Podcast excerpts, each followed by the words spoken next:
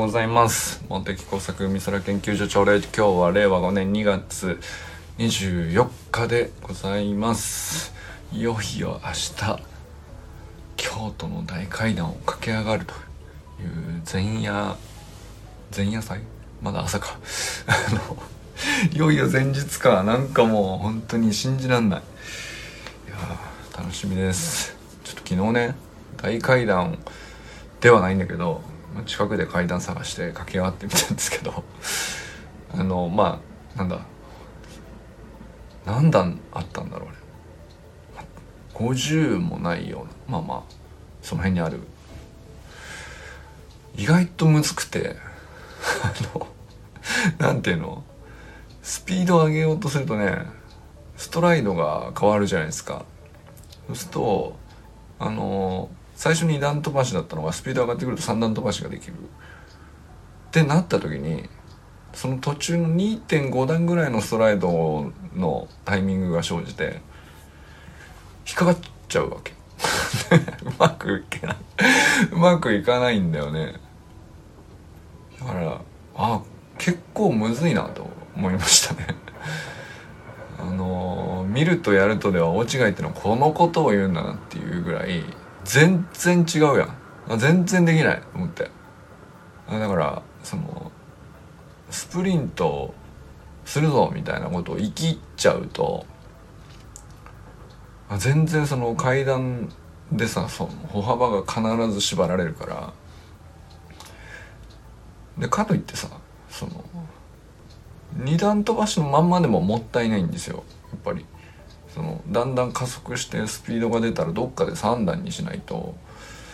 もったいないと思うんだよね。でかつでもその3段をやろうとした時に今度ピッチが落ちるんでどっちがいいのかよく分かんないです。これむずと思って。あの YouTube にいろんな動画上がってんだけどみんなあの意外と踏み外してないんですよね。あれが逆にすごいことなんだなっていうのが。いやまあ本当に。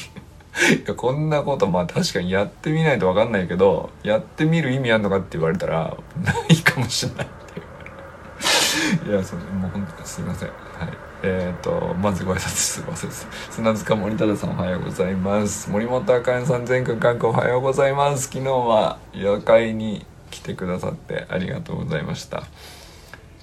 あかねさんと昨日結構喋ったな。30分以上喋ってた。1対1でな。で善くんとも 今後についての作戦会議でラブ2000をあのエンディングテーマとして毎回スタイフの放送の最後に入れたらいいんじゃないかって言った。昨日早速入れててやっぱ俺アイデアマンとしては最高だなってまずね俺が 思ったっていうのと あの歌い手として全は最高っていうのと、まあ、これ両方ありまして。いやーなんか決まったね。決まりましたね。いや最高のエンディングだったんじゃないですか。うんラブ2000歌ってまあねサビだけだけどさ。歌い終わって「どうですか？ではまた」って言っていやもうほんと最高の。どうもうドヤ顔がさ目に浮かぶわけよ。全部。で気持ちよく歌い切って。んでまたちょっと今日も上手くなって「どうですか？今日の俺。最高に最高でしょ」みたいな。いや最高。としか言いようがないよ。聞いてる方は。さいや参りました。本当に素晴らしい。いや本当昨日よかったな。なんか昨日は本当良かったですね。あかねさんの30分ねお話聞けたのも良かったですし。なんかねなんてことないことしか喋ってないけどね。そ の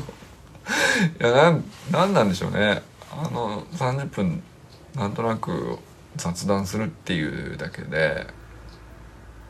うーん。なんていうのかな。あの脳みそがすごく若返ると言いますか。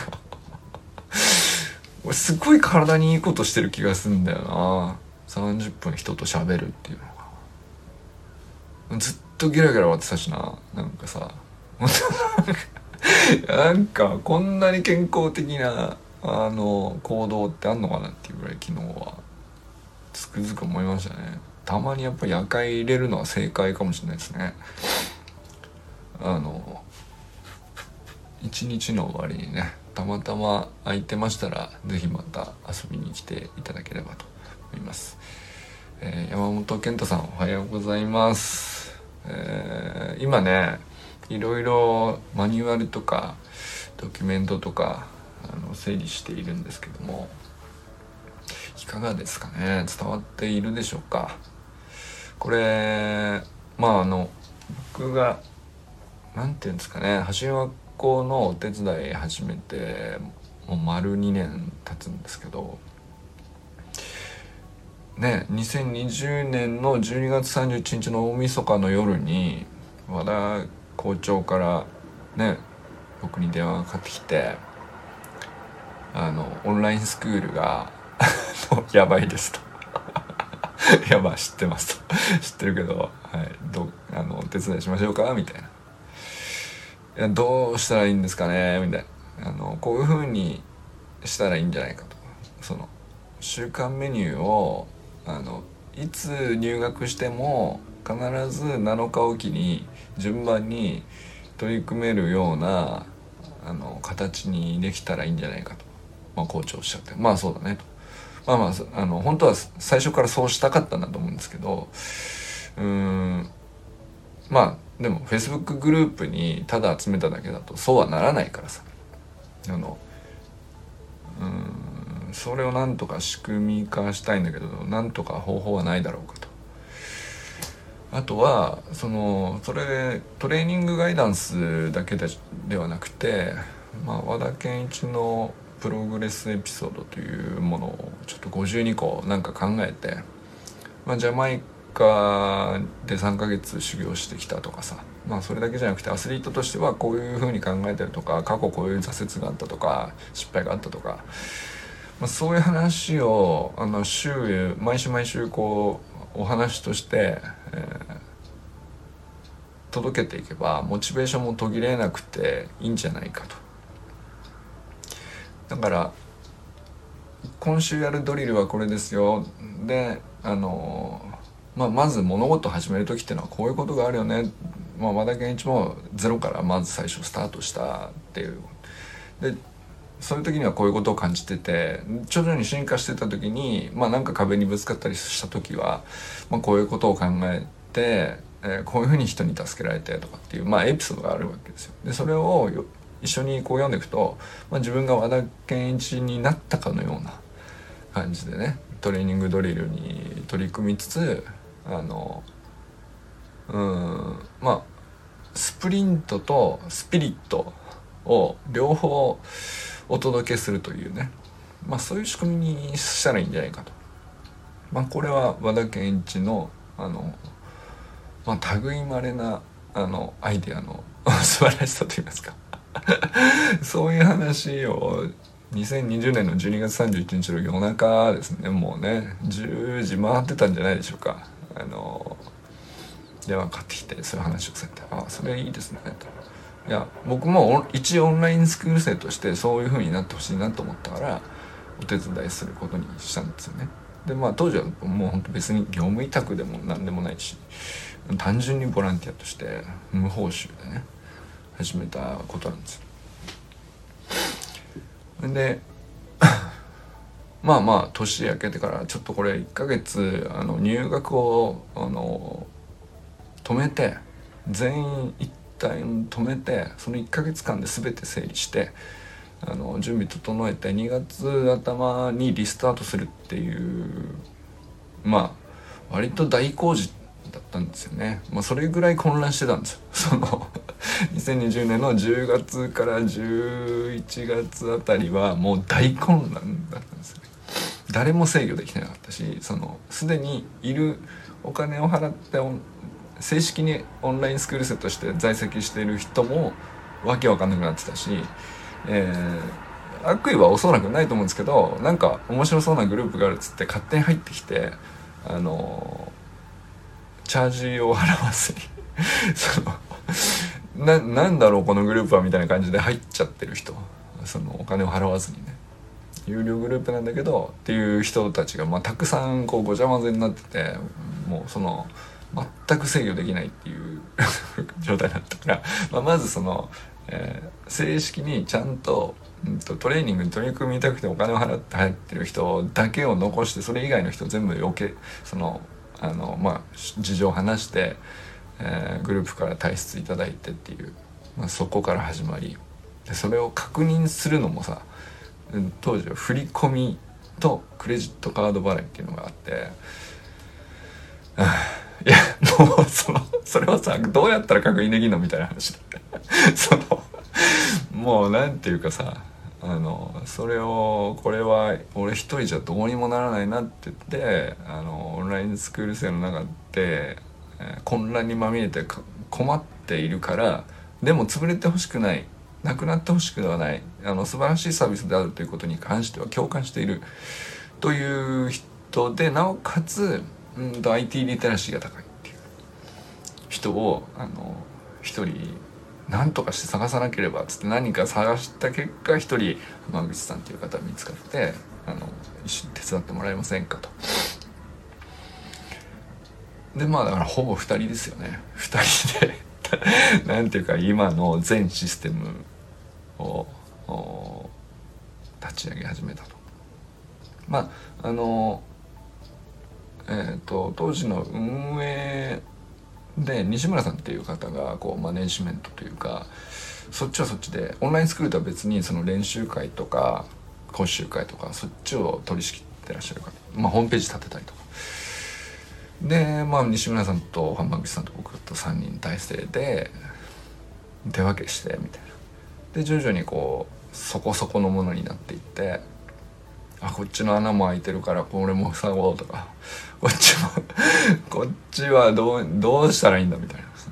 まあとにかくでも3人とも素人ではあるんですよ。IT リテラシーはそこそこあるんだけど素人ではあるシステムエンジニアではないってい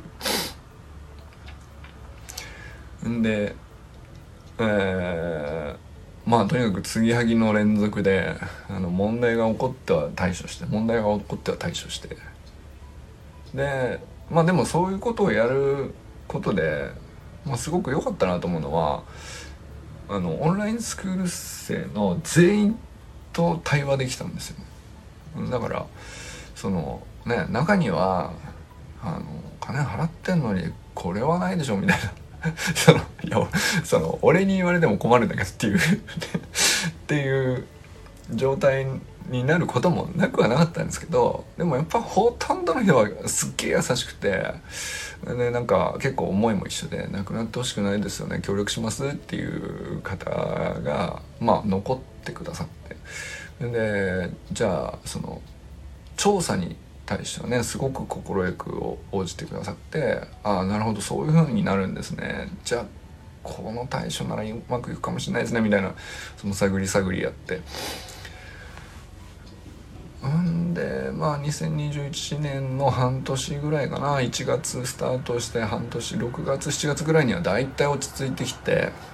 あのまあそれこそね奈くんとかもあの FAQ 作ってくれたりさ。あのまあこういう時どうしたらいいですか？こういうふうしてくださいみたいなウェブサイトヘルプページみたいのをあの奈くんが作ってくれて。とかなんかまあまあそんな感じでこうみんなで文化祭みたいなノリでさその何ていうのかな。うーん文化祭の時に段ボールで なんかさこういうもの作ってみましたみたいなそういう感じですよね。でだからあでも段ボールでも割といろいろなものを作れるもんだねみたいな。立派になったじゃんみたいな感じではあるんだけど確かにあの一応まあなんとか動いてる感じですねその後。でだけど、まあ、これ取り扱い難しくてやっぱりその継ぎはぎで作ってるからえー、システムと言えないようなシステムなんですよね。そのだから。作った人以外がさちゃんと使えるようになるかって言ったらさもうわけわかんないよねそのうんね要するに世の中にあるちゃんとあるちゃんとしたしねその UXUI のデザインがちゃんとしたシステムエンジニアがさプロのシステムエンジニアがあの汗水垂らして考えに考え抜いて作り上げたあの洗練されたシステムにはもう比べるべくもないっていうかさ。そのなんていうのかな。これよく動いてますねみたいな状態なんですよね。うん、まあでもそれをさあの車ってちゃんとあのエンジンかけてハンドル握ってアクセル踏んでブレーキ踏んでってやれば運転できるもんですよねっていう世界から来てあのいきなりエンジンも何もついてない補助輪で自分でこかなきゃいけないですと。補助輪付きの自転車でなんだったらタイヤは四角いですぐらいの感じですね。自分でこがないと動かないし、えー、なんタイヤは四角になんなら違う。丸じゃないっていうね、うん、まあそんな調子の出来損ないって言ったらね僕は自分で作った作品に愛着もあるからあんまそこまで卑下はしたくないんだけどやっぱりまあもう出来はあのプロのシステムに比べたらさ全然話にならないんですよ。あゆうじさんおはようございます。これ今ねそのなんか今ちょっとスイッチ入っちゃっていや健太さんへのメッセージがのこう一言のメッセージのつもりが走りの学校の歴史を今話しております。そのまあ、歴史といってもですね別に走りの学校そのものの歴史というか、まあ、僕がその2年前から何をお手伝いしてきたのかっていう話なんですけど、まあ、とにかく出来損ないのシステムを継ぎはぎで段ボールであのなんかわかんないけど乗り物っぽいものを作れたあの西村さんと浜口さんとモテ作の3人でもうああでもないこうでもないと。あのこの部品つけたらもうちょっとタイヤが回るんじゃないかとかあのこっちこのサドルもうボロボロで使えないからとにか くたいんだけどその適当なのがないからこれをちょっと今んとこはめとこうみたいな、まあ、そんなことを繰り返してですね。でまあそんな風にこう作った人しかもう運転できないようなあのシステムになっちゃって。だもんで、えー、じゃあこれを他の人でもできるように引き継ぎましょうってなった時に、えー、まあこれも骨の折れる作業だってさ。その普通の自転車でちゃんとあのできてるものだったら誰でも焦げるようになるんだけどさ。あの謎のタイヤが四角であの補助輪はついてるんだけどバランスを取らなきゃいけないみたいな。何ですかこの乗り物って。いうねいびつな。夏休み工作みたいなものをさあのいやうんあの健太さんにポイって渡されて運転できるようになりましょうみたいな。いや、できるわけねえだろみたいな ところから始まってんだよね。健太さん、この1年ね。いや、ほんと苦労してると思うんで。健太さんのご苦労はね、もう想像を絶するんですけども。いやでも、まあでも、なんかそんなこんな言いながら、健太さんはさ、なんとか乗りこなすようになってきて、でなんかこれ乗れてんだけどこれなんで動かしてってるのかよくわからないみたいな状態なんですよね。でこれは俺もよく分かってなかった自分で。なんでこれが動いちゃってるのかあの自分で作って自分の感覚でこう漕いでるからまあまあまあ動いてんじゃん。進めてるじゃん。その辛いけど。漕ぐのは辛いんだけど。タイヤ丸にしたらよかったなと思いながらもう今更もうこの四角のタイヤ変えれないよみたいな、うん、まあしばらくここのままいく。でも乗り換えればいいんじゃないかなって思いながら。そのね。出来合いの製品でちゃんとしたもの売ってるわけだからそっちにちゃんと乗り換えればあの楽に焦げるんだけどなーって思いながら。そのまあそんな話ですね。でまあまあでもそうは言っても健太さんもこう頑張ってあのなんだか知らないけどうまく乗れるようになってきてでもまあなんだか知らないけどはちょっとまずいなと思ったんで、えー、どうやらこの仕組みで我々はこのバランスを保って乗りこなせているようであるっていう、まあ、そういうことですねマニュアルを作るっていうのは。これ作るうーんなんていうかあのマニュアルを作るにはあまりにも出来が悪すぎるんですよね。自分で作っといて何なんですけどもうちょっとなんていうかあまりにも継ぎはぎでさみだれで作っているからもう出来が悪すぎてちょっと僕の中ではマニュアルを作るのが苦しかったんですけどでもこれは向き合わねばならんと思っ作ったものの責任としてはね。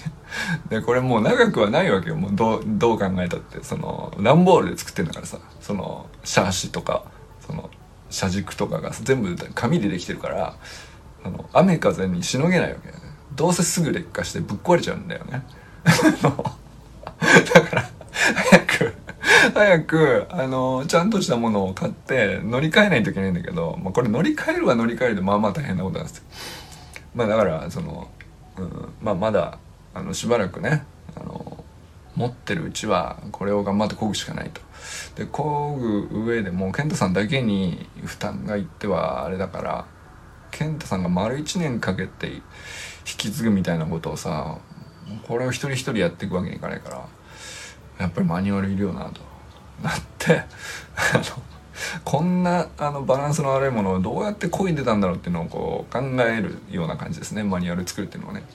出来悪ーと思いながらもう苦しかったです。もうさまあ、入会して大会するのに、まあ、お一人お客様いらっしゃったらこういうふうに手順踏んで確認してで出ていくっていうご意思になればあじゃあこうなんですね。こうしてこうしてこうしてってやるわけですけど、まあ、手順が多いわけのワンクリックでスッと出てってスッと入ってってみたいなさそのそのそういう世の中なんですよ。それが当たり前なわけよ。そのなんていうか他のサービスにおいてはね。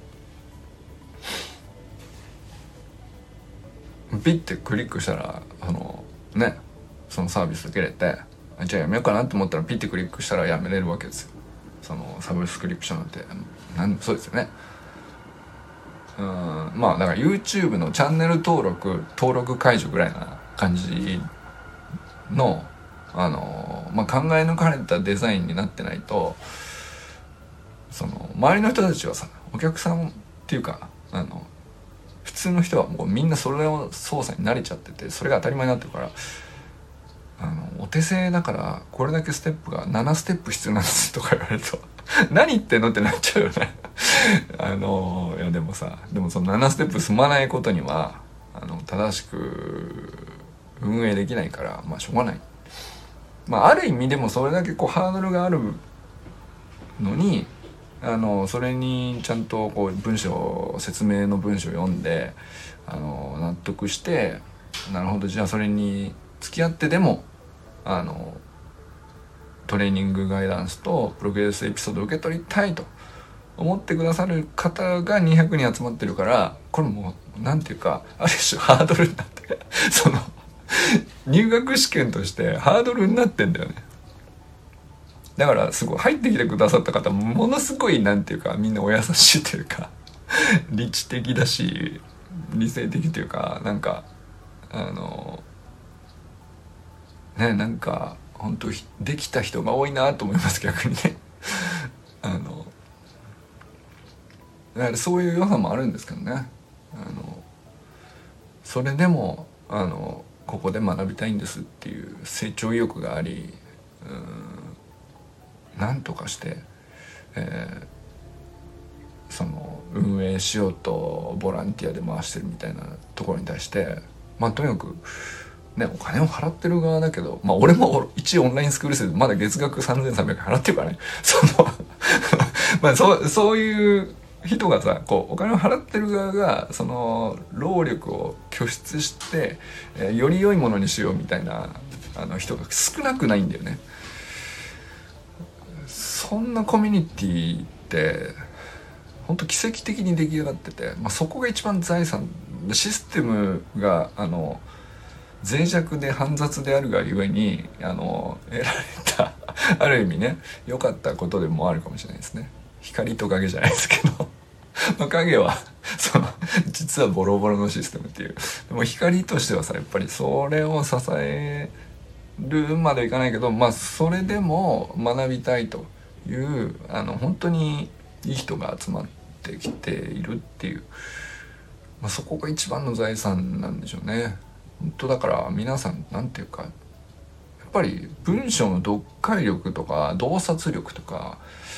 うん、理性的な判断力とか、うん、成長に対する、うん、なんていうか向き合い方というか分かりやすいものだけ飛びついてっていうのではさやっぱりそれ成し遂げられないじゃん。それがねなんかあの結局、今のオンラインスクール生のコミュニティとしての価値というかそれにもつながってんのかなとも思ったりしましたよね。なんか、まあ、煩雑なマニュアルやなと思いながら作りながら思いながらこれはいつかちゃんと乗り換えなきゃいけないんだけど、えー、でもこれこんな出来損ないのシステムの運営ででも学びたいと思ってきた人だけが残っているコミュニティだからこその砂塚さんとかさ友人さんも 周さんもそうなんだけどみんなそうなんだよみんなそうなんだけどなんでこんな質の高い方々がたくさん何年も残ってらっしゃるのかなっていうのはやっぱり逆にそれのおかげもあるかなっていう感じです。えー、山本健太さんおはようございますまで行ったところでこの話が始まってしまいました。はい、清水信之さんおはようございます。えー、寺石ゆかさんおはようございます。足の具合はいかがでしょうか。えー、そろそろね治ったらまた走りに行きましょう。そして中村修平さん明日はよろしくお願いします頑張りましょうえー、山田友人さんいつもありがとうございます中島明さんおはようございます。佐藤直君おはようございます。小山愛さんおはようございます。ということでね もう30分経ってしまう。山本健太に向けたメッセージで、えー、丸30分を喋ったのは初かもしれないですね。ただまあこれはどこかで、えー、お話ししておくことだったんだろうな。でもその割と面白い話だと思うんですよ。うん。